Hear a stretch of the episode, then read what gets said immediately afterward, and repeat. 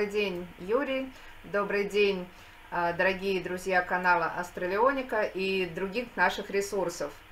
А, предыдущая вот наша встреча с вами была перед Новым годом, прошло уже больше двух месяцев. А в январе прошла у нас вторая встреча друзей Австралиане в Сочи. Она была очень насыщенной по всем параметрам, было много приглашенных гостей и, конечно, замечательных друзей Австралиане. Но нам немножко не хватило общения между участниками. Вот. Я вкратце скажу перед началом вопросов то, что нам предстоит э, в конце мая. Ну, то есть в этот раз а, мы планируем провести летний лагерь Австралиане с 28 мая по 3 июня. А, так же, как и в осеннюю встречу в Краснодарском крае, в месте силы, поселке Мизмай. Вот, вкратце о программе я прям три слова скажу. А, значит, э, тематика третьей встречи, друзья австралиане, это прежде всего будет здоровый образ жизни. Упражнения, дыхательные практики, казачьи правки, ну, практики найона, русские руны, гомеопатия. Кстати, вот э, приглашаем специалистов в этой области. Вот. Ну, также баня, термальные источники, э, поездка на дольмены в Адыгею будет э, очень тоже интересно, но более спокойная встреча.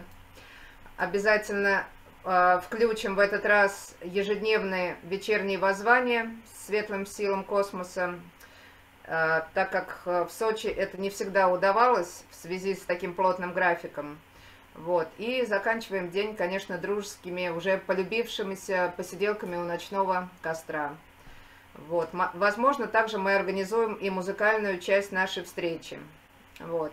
Конечно, как всегда, мы и вас приглашаем, Юрий Мизмай, но это понятно, как сложится. А, либо сделаем телемост там Латвия-Мизмай. Вот. Информация о мероприятии будет в группе Австралиане ВКонтакте. Вот. Ну, а теперь э, давайте перейдем к нашим вопросам от слушателей группы ВК Австралиане. Вот. А, да, темы разные сегодня затронем. Ну, как бы в следующий раз, я думаю, разберем только тему оздоровления различными методами. А в этот раз будут разные вопросы. И вот еще, если я вдруг буду задавать вопрос, ранее уже озвученный, ну, в других интервью, то вы мне сразу говорите, я буду переходить к следующему вопросу, ну, чтобы не терять время. Вот, так что, да, сейчас вот э, Начнем э, с первого вопроса. Э, значит, задает его Лариса. Э, доброго времени, уважаемые э, Серафима и Юрий Рубинович. Вопрос следующий. Э, в ночь с 15 на 16 февраля 2022 года произошло солнечное событие. Импульс излучения был направлен в сторону, противоположную от нашей планеты – но в одном из видео Мира Солярис говорит о том, что, тем не менее, Землю буквально прошила энергия огромной мощности, вычищая и очищая ее от того, чего или кого нам и не должно было быть. Если есть возможность, объясните нам, пожалуйста, что все-таки произошло более подробно. Благодарю. Итак, я начну с того, что всем пожелаю здравствовать и сохранять прежде всего душевное спокойствие в эти дни. И мир в своем сознании, в своем сердце. Темы солнечного события я касался в одном из последних разговоров. Что касается сказанного мирой, Саверис, да, в этом есть определенная часть реальной информации. Другое дело, что без серьезного знания о всех аспектах такого рода событий вряд ли возможно понять, а на каком уровне, на какие сферы бытия произошло воздействие со стороны Солнца. Если максимально коротко ответить на этот вопрос, это энергия сама по себе. не привела к ликвидации врагов рода человеческого, их какому-нибудь там испепелению, еще чему-нибудь. Еще раз повторяю, надо понимать четко всю физику такого рода явлений. Но эта энергия, безусловно, резко изменила пространственно-временные параметры нашего здесь присутствия. И если обобщить всю сумму факторов, о, которых, о каждом из которых можно отдельно сказать, то они все играют на руку светлым силам. И позволяют им не просто и не только э, расширить возможности свои вообще у нас здесь на Земле, в тех смыслах, которые мы чаще всего, прежде всего, придаем всему происходящему в битве тьмы со светом. Но речь идет и о совершенно конкретных технологиях, применение которых со стороны светлых сил теперь стало более мощным, более прицельным и эффективным. Так я могу коротко ответить на этот вопрос, не углубляясь в детали, которые в сегодняшней беседе я не считаю необходимыми. Хорошо. Вот вопрос от меня, я только что его придумала. А, вот в последние несколько дней мне люди тоже пишут, а, небо, по крайней мере, над Россией изменилось, а, никто не наблюдает химтрейлов. Наверное, вам тоже иногда это пишут по поводу этого. Небо прозрачное, чистое, на него хочется смотреть. Ну, нет такого прессинга, который я все время ощущаю. Вот. Э, что вы можете сказать? Сейчас воздушное пространство свободно от? Оно пока еще не окончательно свободно, угу. потому что есть некие очень важные моменты, пока еще допущенные. Я не могу раскрывать всего этого, потому что и раньше было много причин, по которым этого, к сожалению, невозможно было сделать. А сейчас тем более. Понятно. И те, кто понимают, как ведется вся совокупность противодействия определенным силам, они понимают, что такое сливание в эфир хотя бы минимальной информации, которая может быть воспринята и по которой может быть произведено контрвоздействие. Единственное, что я хочу сказать, подтвердить, что мне тоже пишут из всех уголков России, и не только России, из многих других мест на Земле, что там тоже небо посветлело. Более того, коллеги, с которыми я поддерживаю отношения, в смысле занимающиеся вопросами здоровья, они с радостью констатируют, что количество людей, у которых проявляются те или иные симптомы, снизилось в разы, а не на проценты. Но это не везде. Скажем, про то место, в котором я нахожусь, к сожалению, этого сказать не могу, такое вообще ощущение иногда складывается, что то, что планировалось распределить равномерно на больших территориях, сейчас сбрасывают к нам. Поэтому, увы, ничего страшного, переживем это. Ну да, дай бог. Думаю, все хорошо будет. Значит, вопрос от Ольги. Ну, такой вот. Э, Юрий Рубинович, расскажите, пожалуйста, как устроен быт людей, существ пятом и выше измерениях. Чем мы там будем заниматься? Хочется иметь картину мироустройства. Ничего себе, вопросик. Ну, во-первых, чтобы не оказаться совсем уж голословным, и чтобы не показаться человеком, который рассказывает небылицы и многое другое, первое, послушайте внимательно лекции Алекса Кольера, особенно те разделы, где он рассказывает о своем опыте двухмесячного пребывания на корабле, который представляет из себя на самом деле планету Андромедян, это пятая мерность. С какой-то точки зрения ничего там особенного и что-то такое фантасмагорически непредставимо невероятного там нет. В принципе, такой же образ жизни, как и здесь, конечно же, более гармоничный, более светлый, насыщенный большим количеством оттенков цветов, которые мы здесь воспринимаем одним образом, а там их гораздо больше. Дальше. А Кольер не говорил в этих лекциях, по крайней мере, я сейчас говорю о тех, которые помещены на канал Астралёника, о музыке. Но вот в нашем с ним общении и в переписке, тем более, тем более, поскольку у меня есть музыкальные посвящения ему, и они помещены на его сайт, он со мной об этом обсуждал эти вопросы и обговаривал. И то, что он там слышал, здесь это невозможно. То есть, этим я хочу сказать вот что. Для того, чтобы подготовиться к этому явлению, переходу в пятую мерность, правильному там себя проявлению, адекватному восприятию всего, что там происходит, будет происходить, в чем мы будем участвовать, нам здесь надо работать.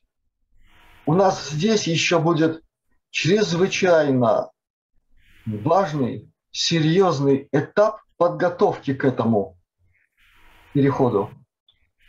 Если кто-то надеется со своими хвостами, недоработками, иллюзиями и нехорошими привязками туда, со всем этим багажом переместиться, как говорят в Одессе, да, так нет. Не получится. И в этой связи я должен сказать следующее. Более того, я скажу так, я на это уполномочен, и меня попросили. Человечеству придется пересмотреть все виды своей деятельности. С точки зрения соблюдения законов космической гармонии. Законы космической гармонии. Абсолютно ясно, не расплывчато, не витиевато, а жестко физично отображены в человеческой психофизиологии. Главным образом сейчас я имею в виду так называемые мозговые ритмы. Альфа, бета, тета, дельта, гамма.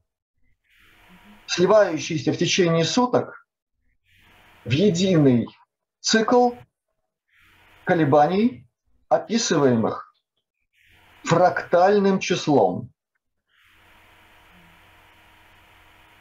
Есть абсолютно четкое, математически ясное выражение этого ключа, этого кода, этого определителя гармонии. Он действует для всего, что сотворено в нашем мире по образу и подобию. И это значит, что все в сфере культуры, в сфере всех видов творчества человека,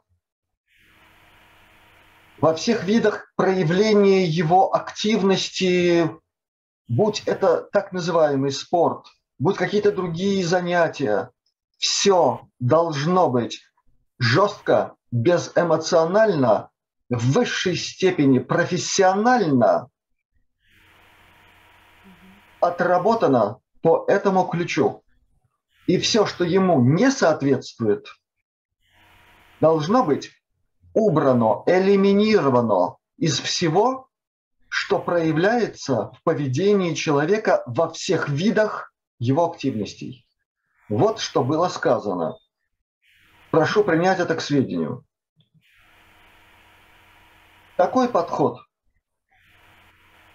он невероятно болезненен для очень многих тех, кто паразитирует на человечестве, заставляя людей впадать в антигармоничные состояния. Коснись это музыки, коснись это так называемой поэзии, чего угодно, всех видов творчества, живопись, скульптура и прочее, прочее, прочее. Сейчас я говорю о культурных каких-то проявлениях. Что касается спорта, здесь будет самый жесткий подход. Все, что не совпадает с главным принципом, принятым в светлом космосе, сотрудничество, все, все, в чем проявляется малейший намек на соперничество, будет отторжено и не допущено в то самое новое пространство. Про агрессивные виды всего этого я вообще не говорю. То, что я сказал, означает, конечно же, катастрофу для тех, о ком я только что сказал, паразитах на человечестве, о разного рода культур-трегерах со своими мозговыми центрами в виде Тавистока и других, с теми, кто привык манипулировать человеческим сознанием и индивидуальным, и массовым, для них это катастрофа. Но это не означает невозможно. Среди них есть люди вполне и профессиональные, и талантливые, которым придется немножко на себя по-другому посмотреть. А тем, кто привык э, бездумно потреблять разного рода продукцию, тем, кто привык отдавать свою жизненную энергию, болея за какую-нибудь команду или еще за кого-нибудь, им придется переосмыслить себя как личностей, которые не только имеют право на что-то, но и ответственны за очень многое. И прежде всего перед самими собой. Дальше будут частности. Понятно. Хорошо. Значит, э, следующий вопрос от Нелли.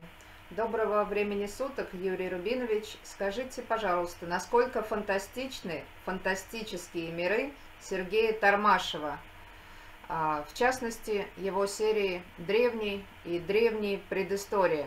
Это прошлое, настоящее и будущее белой расы, описанное автором. И, есть, и если вам известно, то какие силы курируют творчество, творчество Тормашева? Благодарю за ответ для тех, кто не слышал вообще этого имени, вопрос ну, очень такой отвлеченный. Ну, да. Поэтому названо имя человека. Все слушающие абсолютно свободны сами обратиться к этому творчеству и определить, что у них резонирует в ответ на то, к чему они прикасаются. Это первое.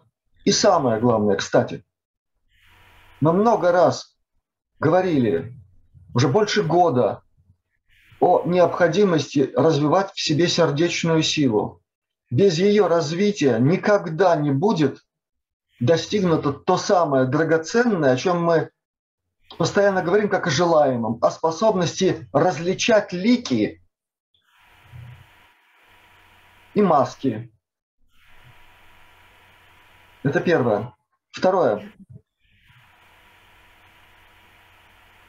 В творчестве и его, и многих других, я сразу должен сказать, проявляется влияние разных сил.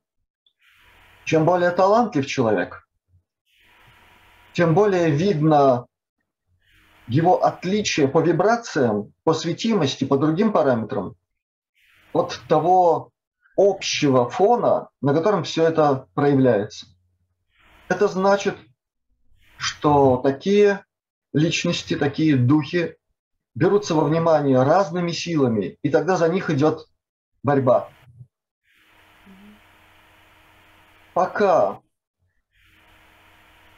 нет чистоты и свободы в, во взаимодействии с самым верхним уровнем хроник Акаши, о чем я говорил в одном из недавних разговоров.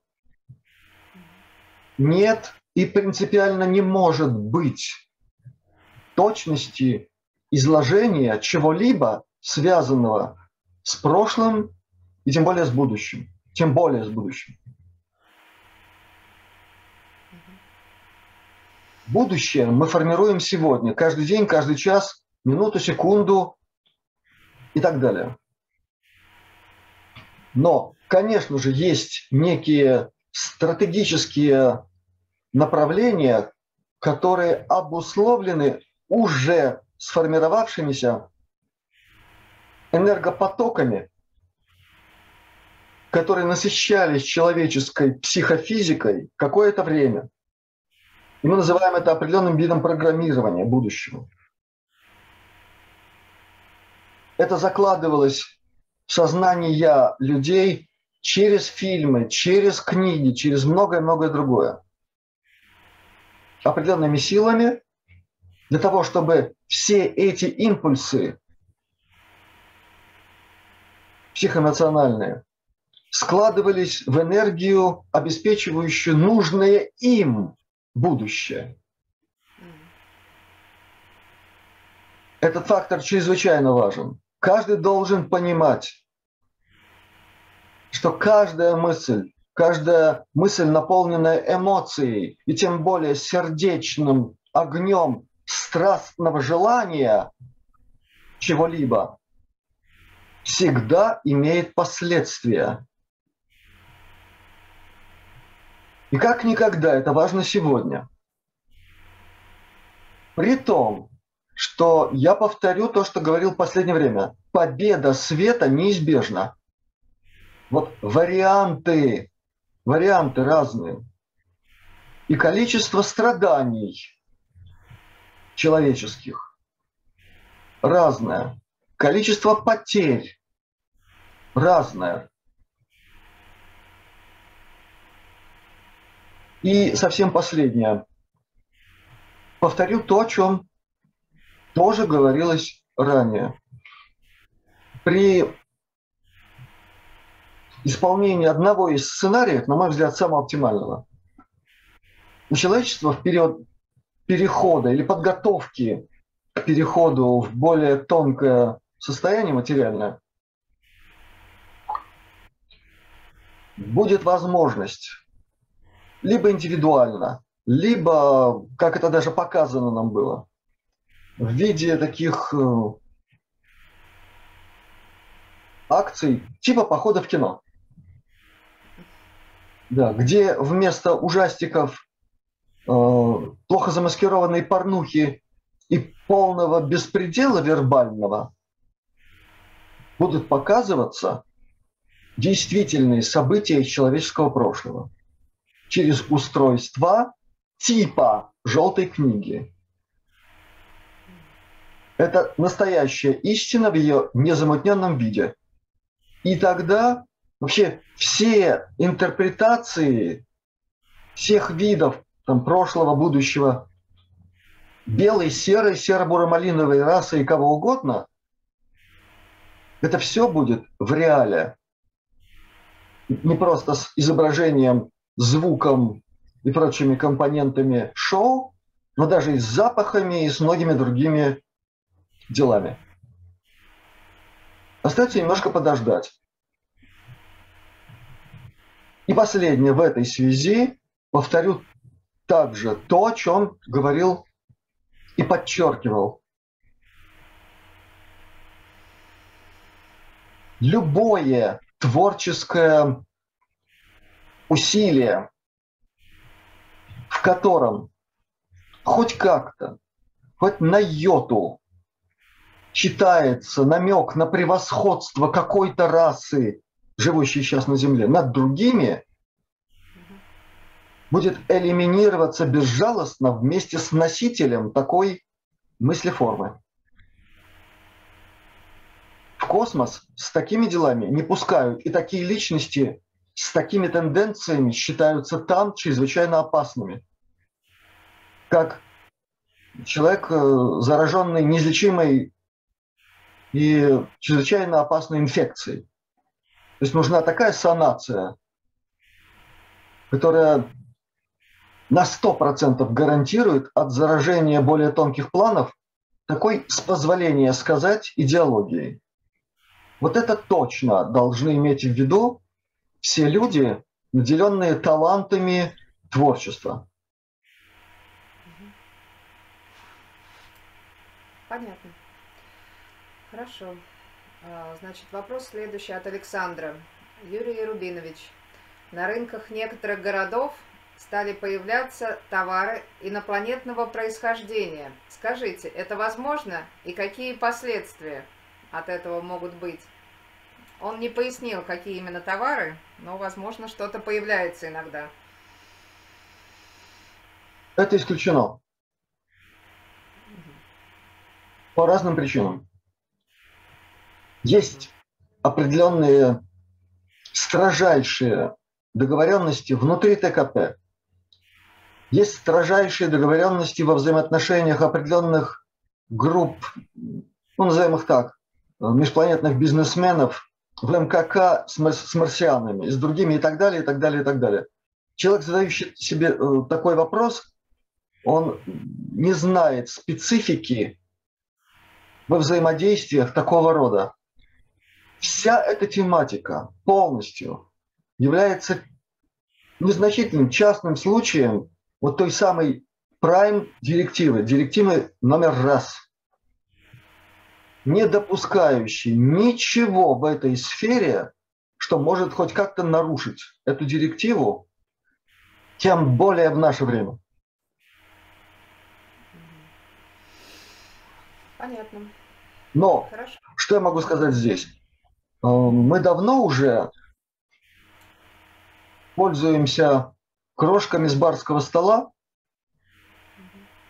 Современные так называемые супертехнологии – это всего лишь такое бледное-бледное эхо действительно неземных технологий, каких-то артефактов в той сфере. Вот те же самые смартфоны. Это то, что было в ТКП в 50-х, 60-х годах. 60-е, 70-е там уже вовсю пользовались Smart Glass. Умное стекло в переводе. То есть это смартфончик, который информацию выдает в голографическом виде, в объеме. И который позволяет делать такие штуки, ну, кое-что нам точно еще в фантастических фильмах не показали. А там это такая рутина, дальше некуда.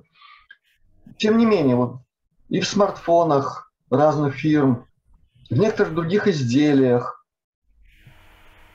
Все это присутствует. В этом смысле сколько угодно таких примеров можно привести. Но это имеет опосредованное взаимодействие с миром так называемых инопланетных товаров. Ну, возможно. Возможно. А, хорошо.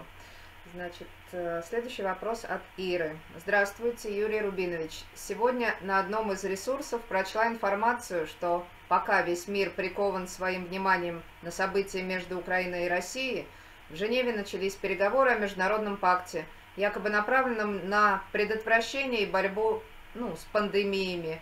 Речь идет о всемирном паспорте локализации с единым КУ-кодом – то есть внедрение единой электронной системы сертификации укализации. Что можете сказать по этой теме? Благодарю. Снос плана превращения Земли в глобальный концлагерь начался 24 февраля. Снова. Все. Мгм. Ясно. Хорошо. Значит, вопрос от Юлии. Здравствуйте. Хотелось бы узнать про витамин D. Какой лучше давать детям? Или же аналоги гомеопатические при недостатке солнца? Если подходить с гомеопатической точки зрения, повторяю то, что всегда говорю. Строго индивидуальный подход. А если про витамин D? Про витамин D, тут, тут тогда мы можем весь разговор посвятить разбору вариантов, предлагаемых нам в аптеках, в виде пищевых добавок и всего остального. Я не могу э, позволить э, себе тратить время сегодня на это. Хорошо. Я сошлюсь только на одно. Вот, в конце концов, здравый смысл должен быть. Это, во-первых. Во-вторых, в вопросах выбора продуктов питания, пищевых добавок, препаратов человек сегодня, в наше время, пока еще интернет работает, должен максимально использовать все возможности информационного мира. Вот Ясно. так.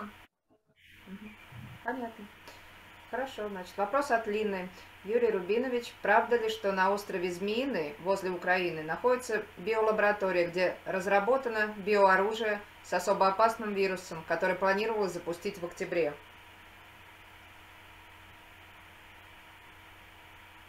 Это самое безобидное, что там было. Ясно.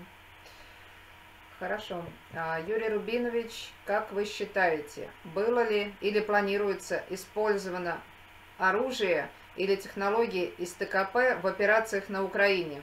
Благодарю. Ну, честно говоря, не хотелось сегодня вообще эту тему трогать. Ну, видать, люди понятно. накопилось. Значит, тогда я начну с другого. Мгм. Вопрос, который я затронул в начале ответа на этот вопрос, он тоже очень тяжелый, очень непростой и содержит в себе совершенно неожиданные компоненты. Есть все-таки выражение «на войне как на войне», а там всякие хитрости бывают. И события, которые сегодня там происходят, конечно же, конечно же, они являются развязкой, готовившейся годами. И к этим событиям готовились разные силы, разные стороны. Поэтому надо понимать, насколько тут все непросто.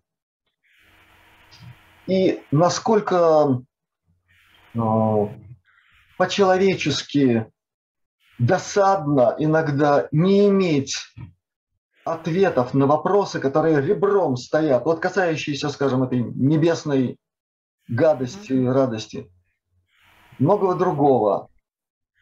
То есть по-человечески хочется получить ответ от э, руководства каких-нибудь стран. Но почему, зная, что это такое на самом деле, почему это не прекращается, почему об этом не говорится, замалчивается и так далее? Вот эта тема, она примерно в такой же связи с многими другими в этом смысле, как и тема э, совершенно четко пропагандистского характера о наличии у России ядерного щита и так далее. Это все связано с вопросом, который задан. Так вот, я начну с ядерного щита. Это продекларировано, это пока еще, пока еще присутствует таким фоном в выступлениях первых лиц российской стороны. При том, что не только от американских бывших военных, ракетчиков, представителей других родов войск, известно, что те, кто курируют кое-какие вопросы на Земле, они же давно обозначили все в этой сфере. Ни один ядерный заряд не сработает, это знают все. И российские представители вооруженных сил тоже об этом знают и говорили. И есть эти видеоролики, есть они. И не только на РЕН-ТВ. Что это означает? Это блеф? Или за этим что-то еще стоит? Я не уполномочен э, рассказать о том, что на самом деле здесь допущено определенными структурами, надзирающими над происходящим. Но аккуратно могу сказать следующее. Да, Россия обладает особыми видами оружия, которое действует мгновенно на любые расстояния и просто через, через глобус. Намек на это может быть дан в виде истории э, жизни и таинственной смерти российского изобретателя Филиппова. Почитайте. Кроме того, Россия может применять и другие виды вооружения, основанные на разных технологиях Теслы. Это разрешено применять при определенных обстоятельствах, над которыми, повторяю еще раз, надзирают те, кому положено. И которые, соблюдая все космические законы, не вмешиваясь там, где это невозможно, вмешиваются там, где это необходимо и когда получена прерогатива или даже прямое указание вмешаться. И это касается ситуации на Украине. Кое-что я говорил в разговоре с Владиславом Лотоном об этом. И то, что было сказано о связи, месторасположения теперь уже бывших этих биолабораторий с очень неприятными факторами о которых было сказано за последнее время очень много. Это человеческий трафикинг, угу. это какой-то там хром красный. Это все там присутствует. К великому сожалению, там еще, еще более неприятные дела. И все это, безусловно, связано с, так мягко-мягко выражаясь, избыточной реакцией на эти события со стороны так называемой творческой интеллигенции России. Я ничего сейчас прямо говорить не буду. Но вспомните видеокадры, которые просто прошибли русскоязычный интернет, когда этот самый Шнуров, по-моему, рассказывал об одном ночном концерте, куда их пригласили. И когда случайно выключился свет, и что он увидел? Вместо глаз очень многих плясавших под его музыку, с позволения сказать музыку. Вот такой намек.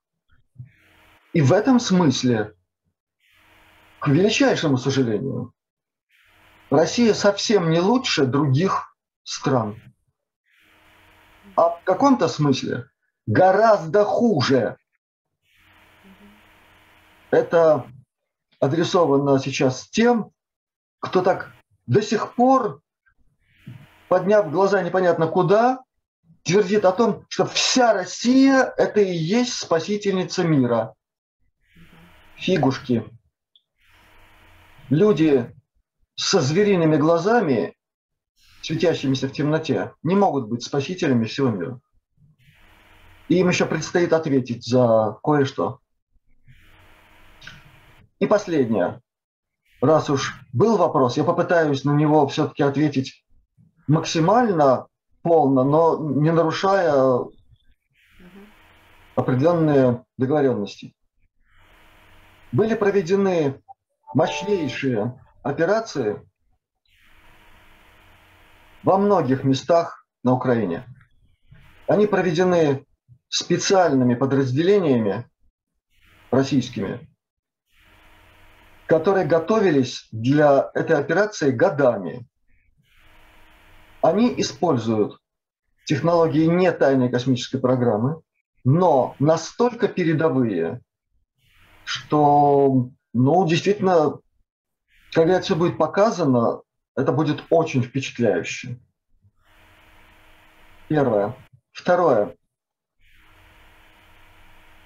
Та информация, которую получил в связи с этим, только что сказано, дает наконец-то, наконец-то дает ответ на вопрос, который мне задавали и который я сам себе иногда задавал. Ну почему в России массово не выступают ветераны ТКП? я отвечал на этот вопрос так, как я его понимал, и исходя из тех знаний, из конкретных источников, от конкретных людей. Но это было всего лишь часть правды. Так вот, этот опыт сейчас востребуется там. Это сразу дает ответ на вопрос, с какими силами там идет работа. Когда привлекаются люди с такими знаниями, умениями, которые возвращены и теперь действуют на благо. И совсем последнее. То, что сейчас происходит вокруг Одессы, выглядит очень странным с разных точек зрения. С точки зрения военного искусства, подхода со стороны тактики, стратегии и прочее. Значит, всем одесситам очень советую держать себя в руках и сильно не волноваться, если под ногами слегка задрожит земля. И это все, что я могу пока сказать. Понятно. Вот так. Хорошо. А, значит, следующий вопрос от э, Андрея. Добрый день, Юрий Рубинович. Не могли бы вы рассказать о вашей модернизации метода Бутейка? Спасибо. Для того, чтобы о ней рассказать, мне необходимо 10 дней подряд поработать с этим человеком. А, при условии, что он уже знаком с классикой метода Бутейко. Но в двух словах могу сказать следующее. Во-первых, сам Константин Павлович Бутейко, кроме того, что он спас себя от лютой, страшной, жуткой смерти своим методом, который родился у него в момент попытки уйти из жизни от невыносимой боли, это и был импульс к открытию методики, который он мгновенно понял, будучи блестящим специалистом именно в этой э, части медицины и будучи человеком шир широких взглядов. Он Кроме того, что о нем можно еще сказать, как о блестящем ученом и практике, он еще был человеком энергетически очень мощным. То есть он тогда, в 50-х, 60-х, 70-х, втихаря, не афишируя, конечно же, этого, он занимался тем, что сегодня назвало, назвалось бы биоэнергопрактикой, которую он применял при лечении пациентов, когда он занимался с ними лично, у себя дома, в своем там закутке замечательном. То есть это вот то, а, чего официально в методе Бутейка нет. А он сам этим занимался. Дальше. Не очень будучи э, углубленным в диетологию, другие какие-нибудь очень важные аспекты медицинские, он все-таки настоятельно рекомендовал многим людям изменить свой подход к диете, тому, как они себя ведут. Он настоятельно рекомендовал закаливание и сам демонстрировал, как это делается. Я просто знаю, что далеко не во всех школах, именующих себя школами Бутейка, это поднимается как фактор очень важный. И тем более демонстрируется и осуществляется. Дальше. Есть эм, очень важный элемент во всем этом – это психоэнергетический фактор, о котором Константин Павлович тоже говорил с пациентами там, у себя в Новосибирске. Но этого он не мог делать в Москве, куда он тоже приезжал и ну, там помогал людям, многих с того света доставал. Вот. Есть его фильм друзья и враги доктора Бутейко, где снялась даже его супруга. Там об этом не говорится, но она рассказала свою историю, как он ее спас, э, из какого состояния достал.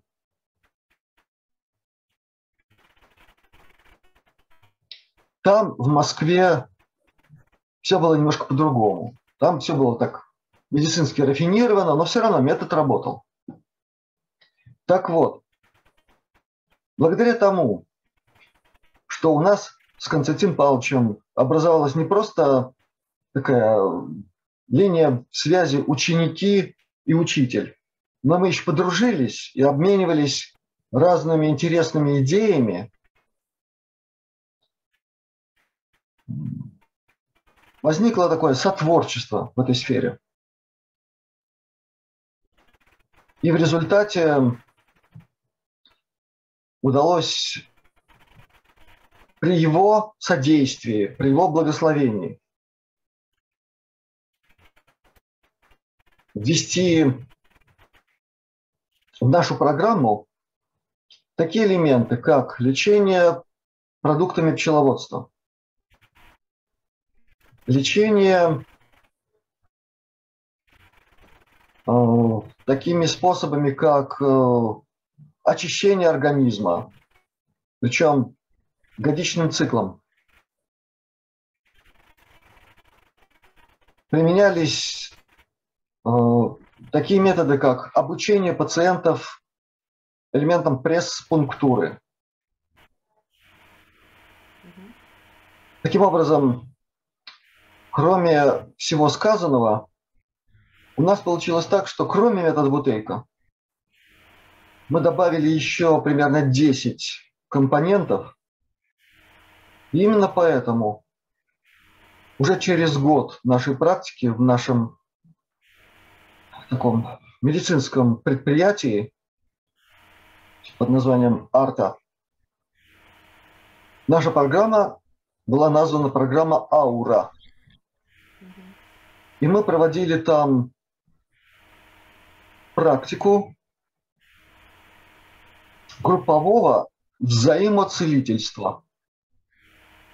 Работала потрясающе эффективно. Это давно отработанные варианты практики с группой, когда формируется единое исцеляющее поле, из которого каждый получает то, что ему необходимо.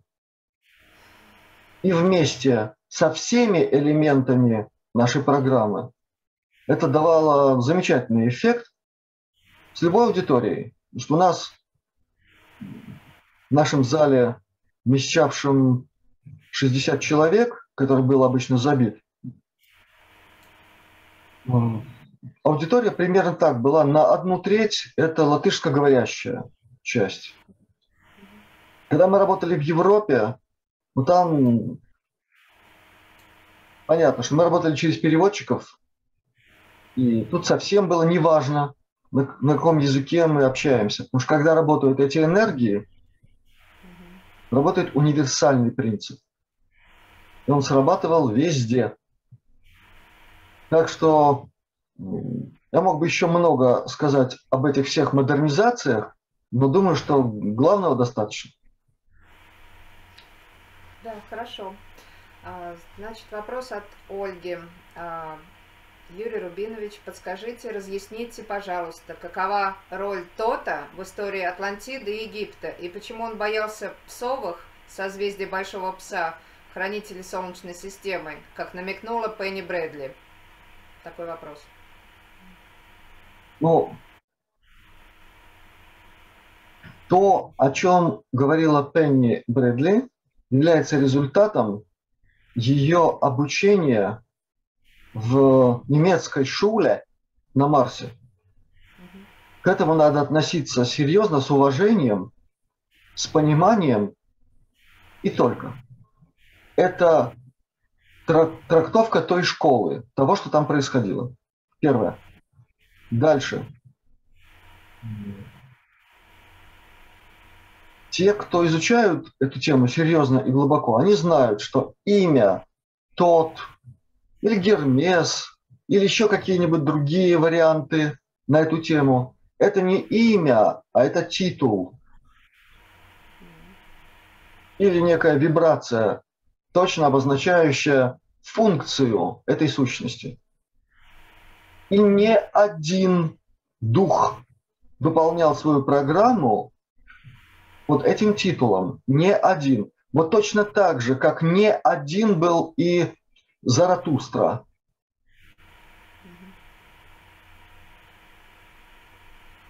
Это правильно понимать. А уж какие там были взаимоотношения с псоголовыми и всем остальными, давайте потерпим. У меня есть информация из нескольких источников на эту тему, но это тогда все, надо сейчас заканчивать со всеми другими вопросами и переходить только к этой. Я хочу сказать, что очень многие, даже считающие себя теперь дико просвещенными по части взаимодействия человечества и самой планеты с представителями других цивилизаций, рас и всего остального, они будут очень удивлены. Одних лекций Алекса Кольера, потрясающе интересных, там с датировками, с обозначением всех этих цивилизаций, этого недостаточно. Потому что надо еще эту канву всю знать. Как, каким образом эти периоды, эти эоны между собой взаимодействовали, какие были перескоки с одной временной линии на другую, как это все переплеталось. И с этой точки зрения тут еще тогда предстоит все сопоставить, и вдруг окажется, что какой-то один дух на одной временной линии вел себя так, на другой временной линии другой под этим же титулом вел себя по-другому. Представляете себя, насколько сложная вся эта тематика. Поэтому, ну, давайте сегодня, сегодня действовать так, как надо. Я много раз говорил, как надо. И тогда мы быстрее окажемся в этих кинотеатрах, где будем смотреть желтую книгу. И все эти вопросы получат исчерпывающие ответы. Причем со всеми этими нюансами, компонентами, с объяснениями вот этих всех временных линий, их переплетений, и с этими фигурами, и с персонажами, и с цивилизациями, и прочее, прочее, прочее. Это и мне самому очень интересно. Безусловно. Потому что я не истина последней инстанции. Я много освоил этой информации, но и я прекрасно представляю, как там кое-что непросто, и хотел бы тоже иметь вот этот абсолютно точный ответ на какие-то детали, которые у меня пока еще не срослись в виде непротиворечивой картины. Хорошо. А, вопрос э, ну, на подобную тему, так скажем. Юрий Рубинович, что будет, если альтеры от одного человека встретятся друг с другом или со своим источником? Благодарю. Да встречаются. И всяко разно бывает. Вот в общении с Йоханом Фрицем э, этот вопрос обсуждался. Там и смешные истории, и совсем не смешные. И это не там, пресловутые варианты, кто там кого убьет и как это все отразится на первоисточнике. Угу. Тоже тема такая совсем непростая. И самое главное здесь неприятность в том, что все эти виды взаимодействий альтеров между собой что случается, кстати, совсем не часто, совсем не часто, потому что те, кто всем этим оперируют, они делают все, чтобы этого не произошло. Не в смысле гуманности, а в смысле, что их интересам это не противоречило. Но такое бывает. Ну, может быть, об этом снимут какой-нибудь сериал. Ну да, скорее всего. Хорошо, значит, вопрос от Дмитрия. А, Юрий Рубинович, доброго времени суток. Вопрос есть такой. А, ну, здесь пишут такой. Товарищ Влад Фридом, в информации, которую дает он, присутствуют некоторые идеи и рассуждения, похожие на информацию с канала Астралионика. Насколько она может быть близка и точна к реальности, или в ней только общее направление верное, а детали не точны и уводят в сторону. Например, коллективной медитации – о нежелательности которых вы говорили неоднократно, или переход в другую плотность планеты и человечество на ней. Благодарю. Таких вопросов много, не только про Влада, но и про другого товарища. Мне кажется, я уже настолько все исчерпывающе ответил по части коллективных медитаций в прямом эфире, угу. Что я добавлять к этому ничего не буду. Излишне. Хорошо. В конце концов, Кому недостаточно сказанного мной, включите здравый смысл, обобщите всю информацию на тему операция «Кукушонок», V2K и многое-многое другое, входящее в сферу психофизических воздействий полевым образом на индивидуальность и на массы. Одного этого уже достаточно. Все, что говорит э, Влад Копылков, Фридом, и что касается общих принципов, общих каких-то понятий о гуманности, все, что соответствует понятию «золотое правило», все его призывы к ответственности за качество мышления, за то, что человек в виде мыслеобразов направляет в пространство, это все верно.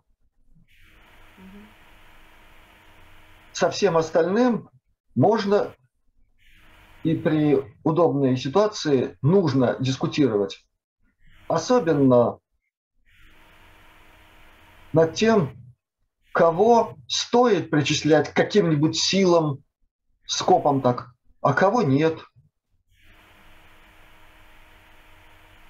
Это вопрос такой, диспутабельный. Поэтому думаю, что я ответил на этот вопрос. Хорошо. А, здравствуйте, Юрий Рубинович. А, в сетях прошла информация, что Гаагский суд вынес вердикт устроителям пандемии и укализаторам. А, действительно ли состоялся этот суд и были названы виновные? Ну вот, как бы уже повторение практически. Не с этим ли связано ослабление антиковидных мер, и некоторая отмена ограничений во многих странах мира. Если это не так, то с чем это связано? А, если уже можно, назовите, пожалуйста, признаки успешного завершения операции «Эскалибур». Благодарю, всех благ. Значит, операция «Эскалибур» не связана с тем, о чем сказано в этом вопросе до того. Это первое. но я о нем скажу. На сегодняшний день никаких реальных постановлений Гагского суда, каких-нибудь там суда в Гуантанамо и так далее, нет как факта. Это очень желательно. Это страстно желаемо очень многими людьми и справедливо. Да, это такой такое праведное выражение своей позиции, своего желания.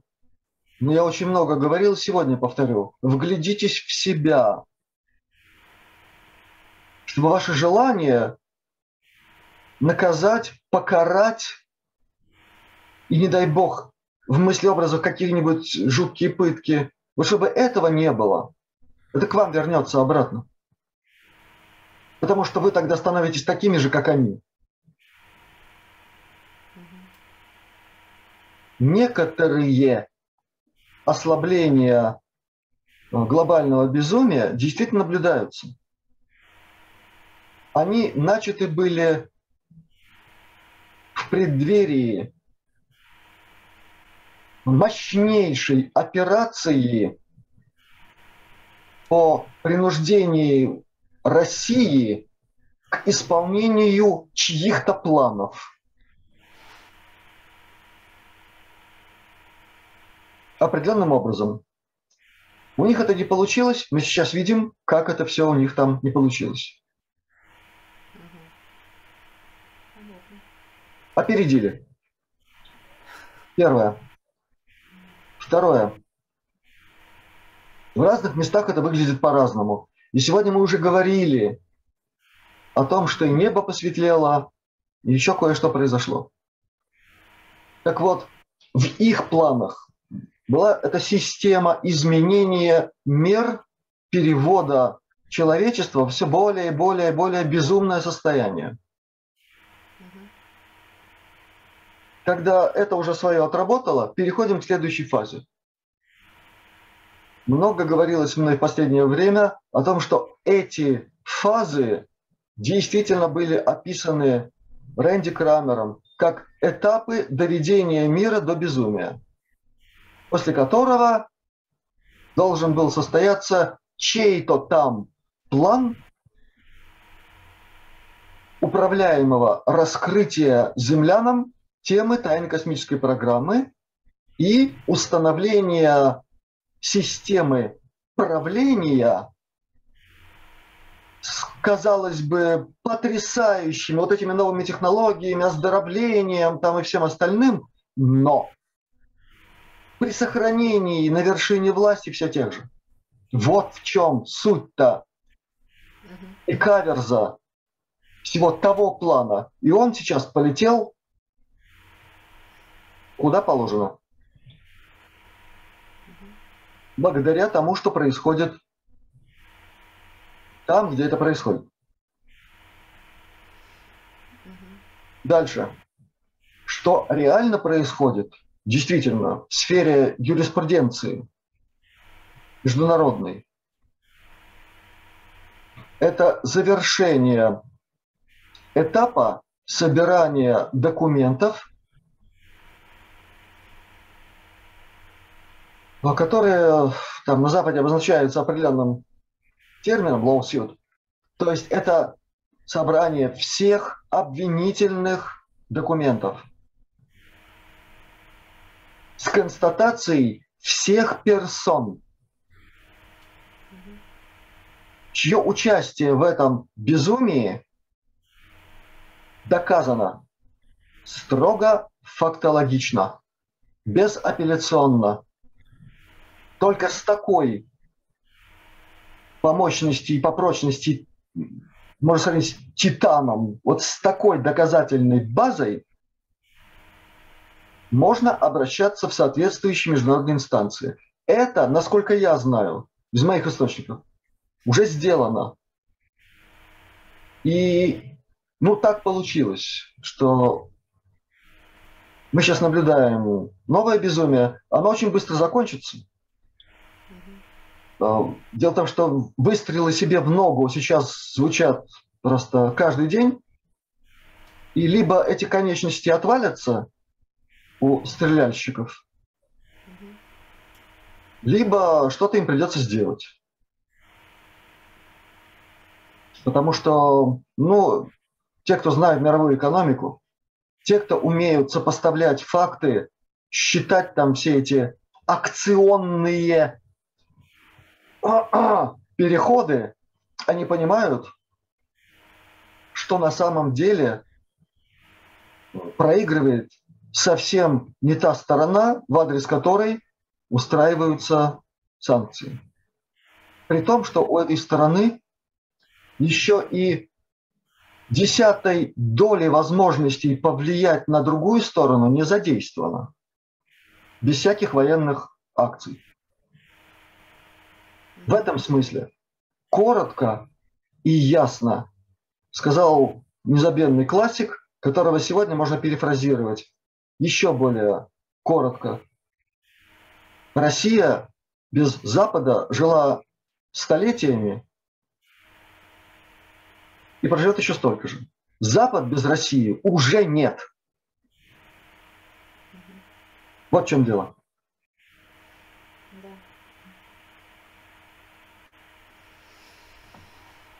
Хорошо.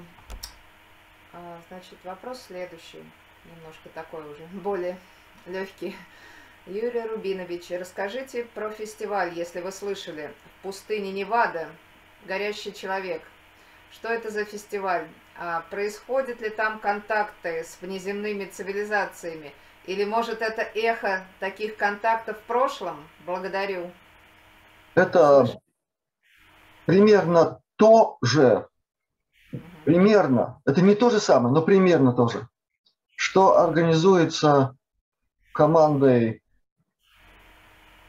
Стивена Грира, другими людьми, которые проявили себя или как э, активисты в области контактов с цивилизациями и прочее, прочее, прочее. Там вообще столько всего в этой сфере. Это ой-ой-ой. Во всем этом тоже желательно разбираться. И внимательно сопоставлять фигуры, связи этих фигур с определенными структурами. Мы сейчас говорим об Америке. Потом появление с подачи этих фигур, каких-нибудь других фигур через которых появляются говорящие на тему ТКП и так далее, и так далее, и так далее. Потом фильмы снимаются, очень интересные, очень важные. А когда смотришь максимально внимательно на всю эту событийную канву, четко, ясно прослеживается почерк одной из группировок внутри одного из э, факторов внутри ТКП, по крайней мере, американских. С крылышками там, с такими. Есть другая группировка, где не крылышки, а, условно говоря, якорь. И там тоже своя игра со своими фронтменами, командами, которые тоже что-то говорят, кого-то вокруг себя собирают. Есть третья группировка, которая организована вообще уже совершенно ясно ну, представителями ВПК. Там во главе ставится какой-нибудь рок-музыкант, весь из себя такой раздухаренный, осчастливленный, который оказывается под крылышком какого-нибудь очень интересного американского бизнесмена, который просто весь там, в тех связях с той самой ТК, э, ТКП и ВПК американским, которые слиты воедино. И все это выдается как такое светлое движение. Вот давайте будем говорить про это, такой вариант раскрытия. Вокруг всего этого именно то, что ну, обожают просто американцев. Фестивали, шоу, максимально большое количество народа с какими-нибудь феноменами, с явлениями, с огнями в небесах. Ну, дети они еще в чем-то. Примерно такое же уже сейчас происходит, и я знаю точно, что подготовлены такого типа явления на территории России, в других местах. Как неудивительно, на первый взгляд, а, при внимательном отношении к тому, что я сказал о Рэнди Крамере, о концепции, которая через него вкинута в мир, это просто элементы всего этого. И так к этому надо относиться. Понятно. А, так, вот такой вопрос был или нет, я не помню. Юрий Рубинович, расскажите, если возможно, о картине с синей планетой и космосом, которая украшает ресурсы астралионики и служит фоном в ваших выступлениях. Как она появилась? Может, это конкретная планета на ней изображена? Благодарю. Изображена конкретная планета.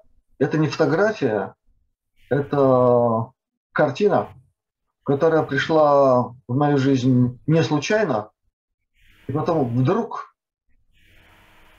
начали обнаруживаться определенные резонансы. И это пока все, что я могу сказать. Хорошо. А, пожалуйста, спросите Юрия, можно ли вылечить или приостановить а, боковой амиотрофический склероз ну, это вот может быть, конечно, такой частный вопрос. Можно. Какая-то помощь. Да. Всегда начинаю с одного и того же. Индивидуальный подход. Да. А я если пациентке 75 лет? Я знаю о том, что в мировой гомеопатической практике есть случаи успешного лечения. Хорошо. Не знаю ни одного случая, когда здоровье вернулось бы полностью. Но значительное улучшение самочувствия, возвращение очень многих функций наблюдается. Эти случаи обсуждаются на гомеопатических конгрессах. Каждый такой случай рассматривается досконально во всех подробностях с описанием всего, что положено в медицине. Точно так же, как рассматриваются и другие случаи, не менее тяжелые, и пока еще считающиеся в обычной медицине конвенциональной неизлечимыми случаи там, быстрого прогрессирования агрессивного рака и всего остального. Это все действительно является полем исследования и есть успешные случаи. Это первое. Второе. В моей практике таких пациентов не было. Но по тяжести дисфункций, симптоматики, многого другого, что сопряжено с негативными переживаниями, очень многого в статусе подобных пациентов, сегодня удается решить комплексным подходом, в котором при наличии такой возможности база – метод Бутейко. Второй элемент – кардинальное изменение системы питания. Третий элемент – капитальное проведение противопаразитарной программы. Правильный, индивидуально подобранный. Четвертый элемент – катушки Мишина.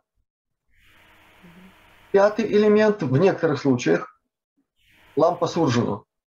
Шестой элемент – плазменная вода. Седьмой элемент – это еще один вид специально обработанной воды. Это семь элементов, которые используются в такой системе там, где к этому подходят серьезно, на нормальном, настоящем уровне. И поскольку, ну, так получается. К сожалению, пока это еще так.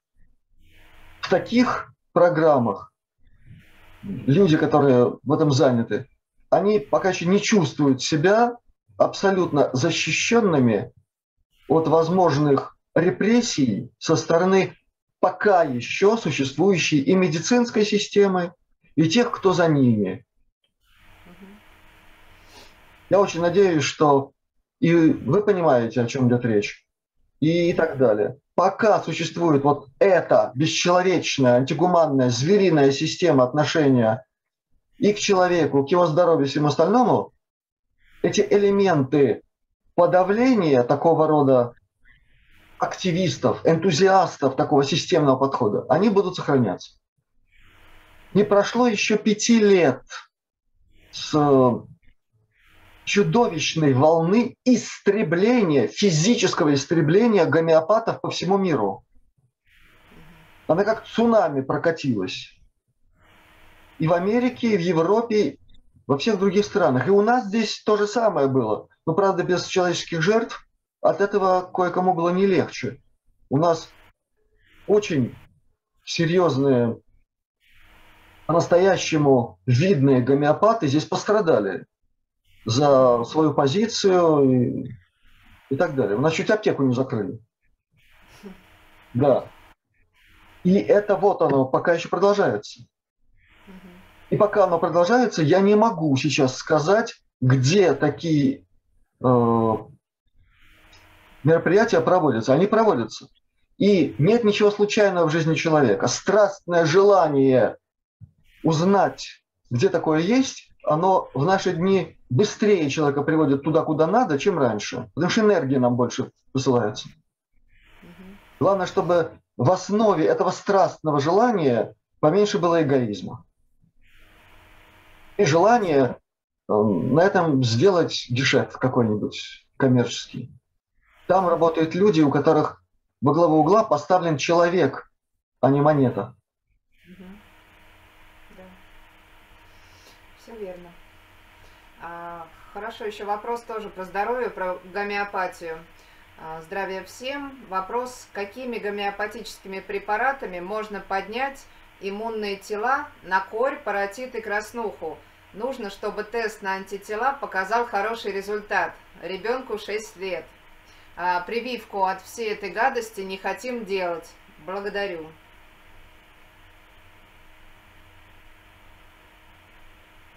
Первое, о чем я должен сказать. В арсенале современной гомеопатии есть препараты против всех известных такого рода патогенов. Всех. Поэтому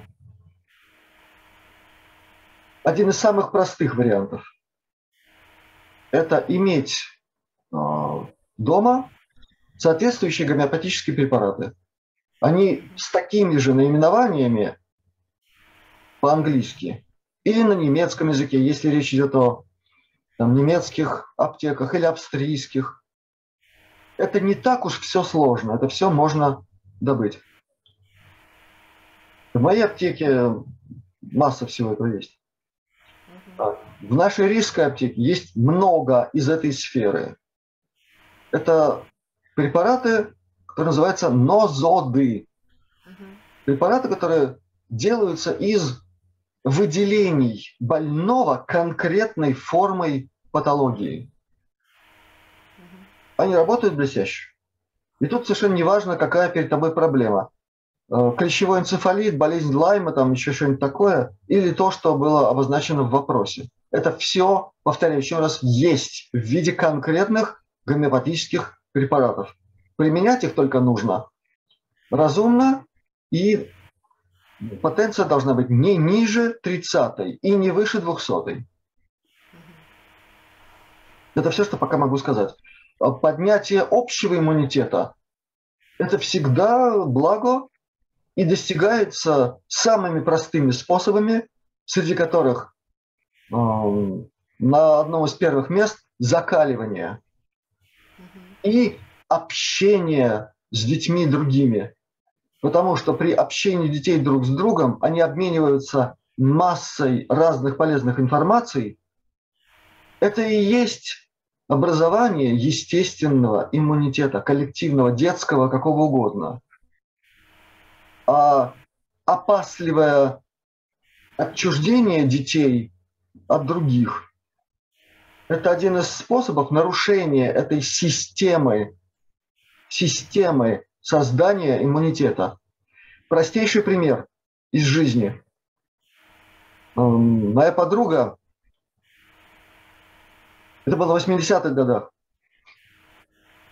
как-то попросила меня помочь э, одной несчастной, своей подруге, у которой была дочка, ей уже вот там 8 лет было.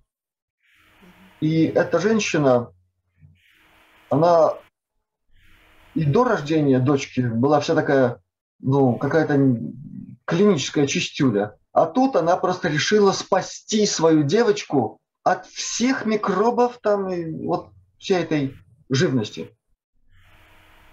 Что он только не делала.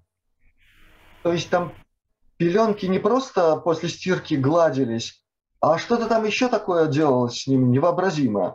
В общем, она до определенного времени, пока ребенок из дома не выходил, устроила просто такую операционную дома.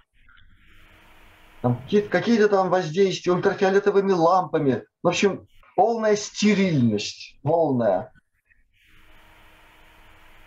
А потом ребенок пошел в детский сад. И началось такое, что мало маме не показалось. Вот так вот.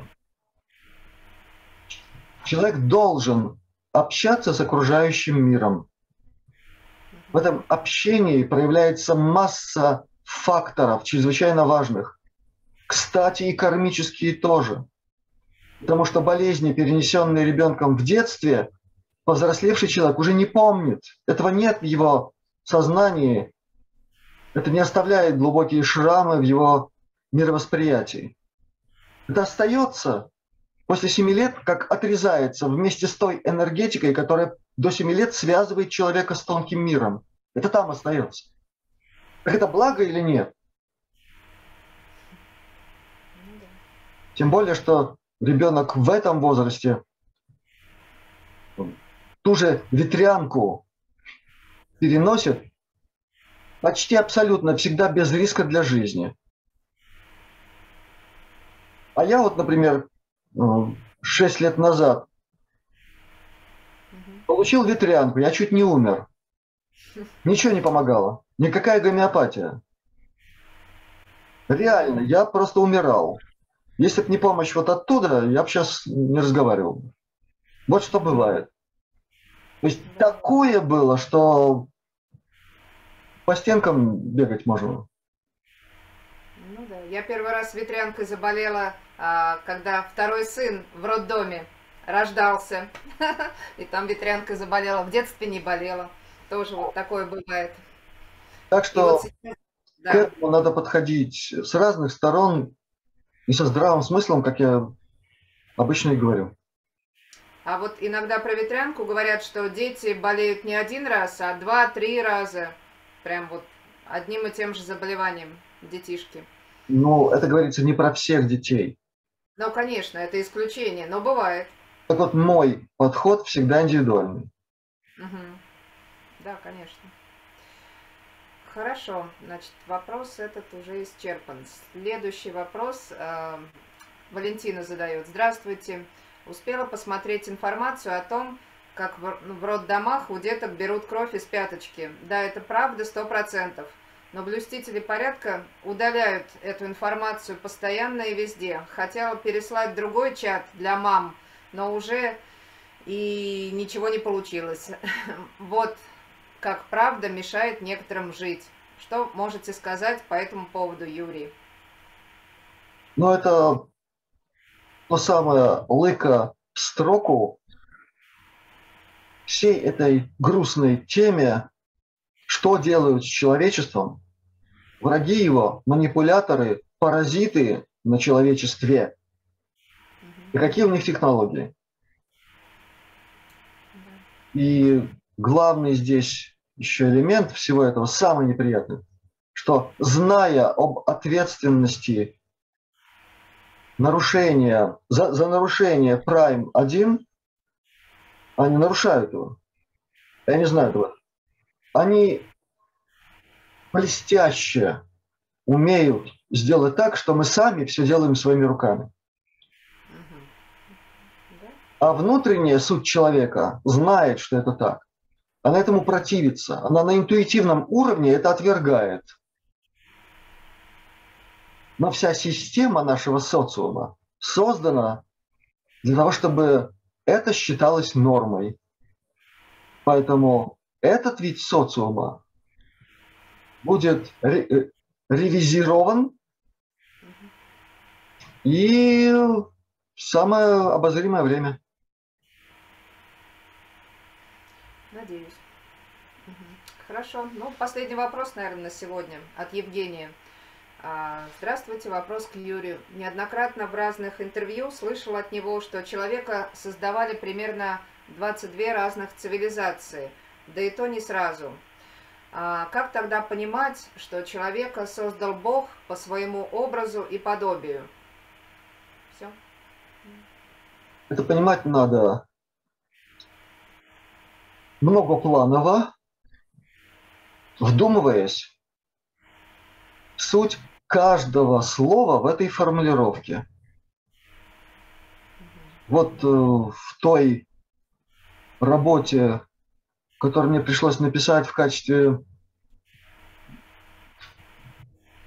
э, учебного пособия для учащихся Латвийской международной академии энеологии, холистики и целительства. Это работа, посвященная пентосистеме ее читали те, кто проходил у нас этот курс. Введение в энеологию, пентасистемы и так далее. Я там обозначил только один аспект этой формулировки. По образу. Это значит по какому-то шаблону, по какому-то описанию чего-то, который можно выразить в числе. И в геометрии в том числе. Геометрии, за которой стоит число. Так вот, по образу, это по золотому сечению. Если мы сейчас рассматриваем человека как антропоморфную форму эволюционирующего сознания с этой точки зрения, с космической. Потому что мы знаем, что есть много космических рас, относящихся к этому типу. Антропоморфная форма эволюционирующего сознания. Человекообразная, другими словами. У них у всех есть этот принцип – все построено по образу, по чертежу, в конце концов, да? Это золотое сечение, которое является сердцевиной в этом смысле. А по подобию это золотое сечение в его развитии, во всех видах, с сохранением формулы золотого сечения и с добавлением числа, обозначающего процесс движения. 1,2618 десятитысячных.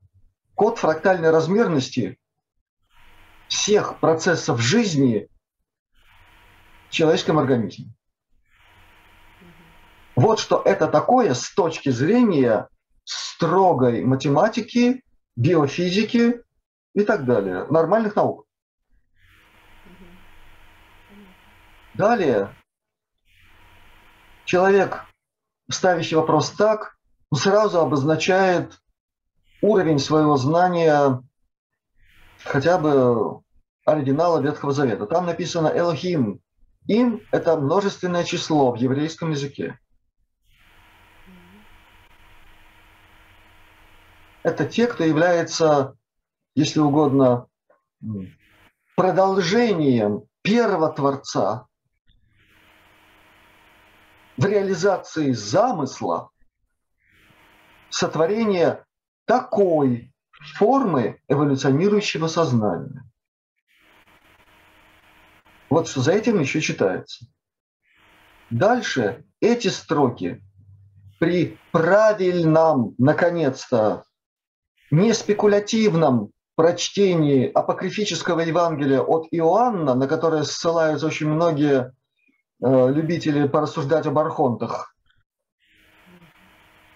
при правильном таком подходе выясняется еще одна картина, гораздо более сложная, с элементами уже трагизма, еще чего-то.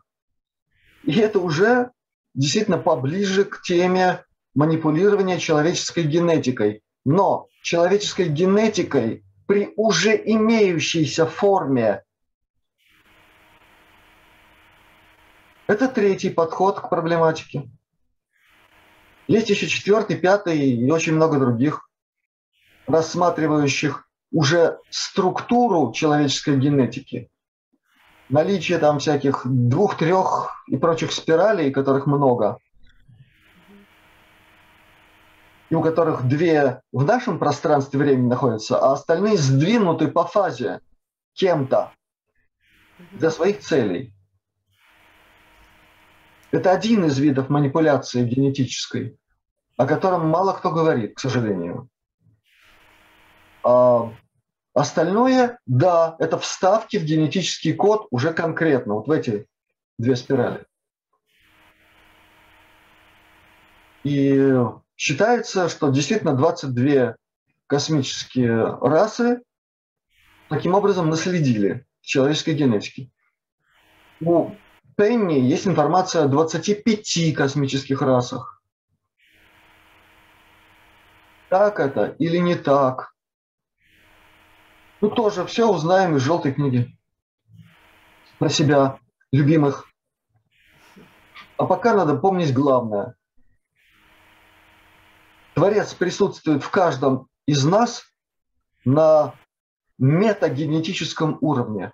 На том уровне, в котором никакой генетики не присутствует. Зато там присутствует самое главное. Он сам присутствует. На своем истинном престоле у каждого в сердце. И на это сейчас надо концентрировать наше внимание, а не на каких-нибудь там искажениях, еще чем-нибудь. В нас много всего. И за это нас ценят все высшие цивилизации человеческие и нечеловеческие. За это, за тот широчайший диапазон нашей психоэнергофизиологии, который ими или утрачен, или пока еще даже не достигнут.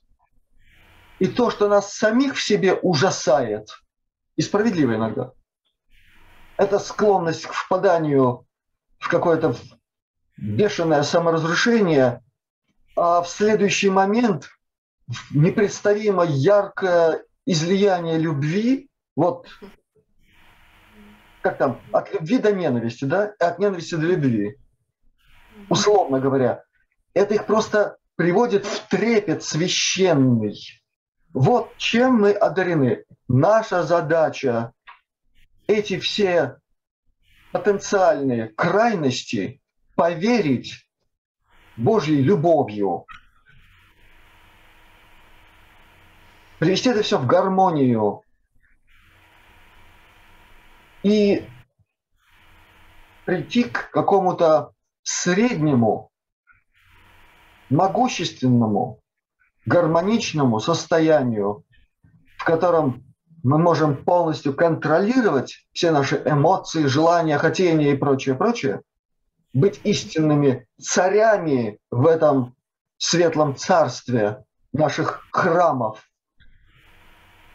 И вот тогда свершится очень многое по сравнению с чем вопросы генетики, они просто будут исчезающе малыми. Вот так. Да, благодарю. Ну, вот, наверное, на сегодня вопросов достаточно. Вот. Благодарю вас за ответы. Очень была интересная беседа. Благодарю всех. Я надеюсь, что эта интересная беседа будет еще и полезной при ее внимательном прослушивании, вдумывании в то, что сказано, и то, что обозначено. Иногда, к сожалению, приходится говорить намеками. Вот таковы условия той структуры, через которую мы доносим пока еще нашу информацию. Да, благодарю. благодарю. Единственное, что могу к этому прибавить, что сейчас все действительно будет применяться, меняться очень быстро. Поэтому настаиваю на том, чтобы все слушающие нас сохраняли в себе внутреннее спокойствие, несмотря ни на что. Сохраняли в себе сердечный огонь, присутствие Творца. А если очень трудно, обращайтесь к доступной вам музыке, которая доступна и на канале Астралионика, но поскольку свет на нем клином не сошелся, много было сказано о целительном воздействии вершин классической музыки. Обращайтесь к ним. Там все есть. Всем блага, здравия, благополучия, мира в умах, душах и сердцах. И давайте его преумножать. До свидания. Благодарю.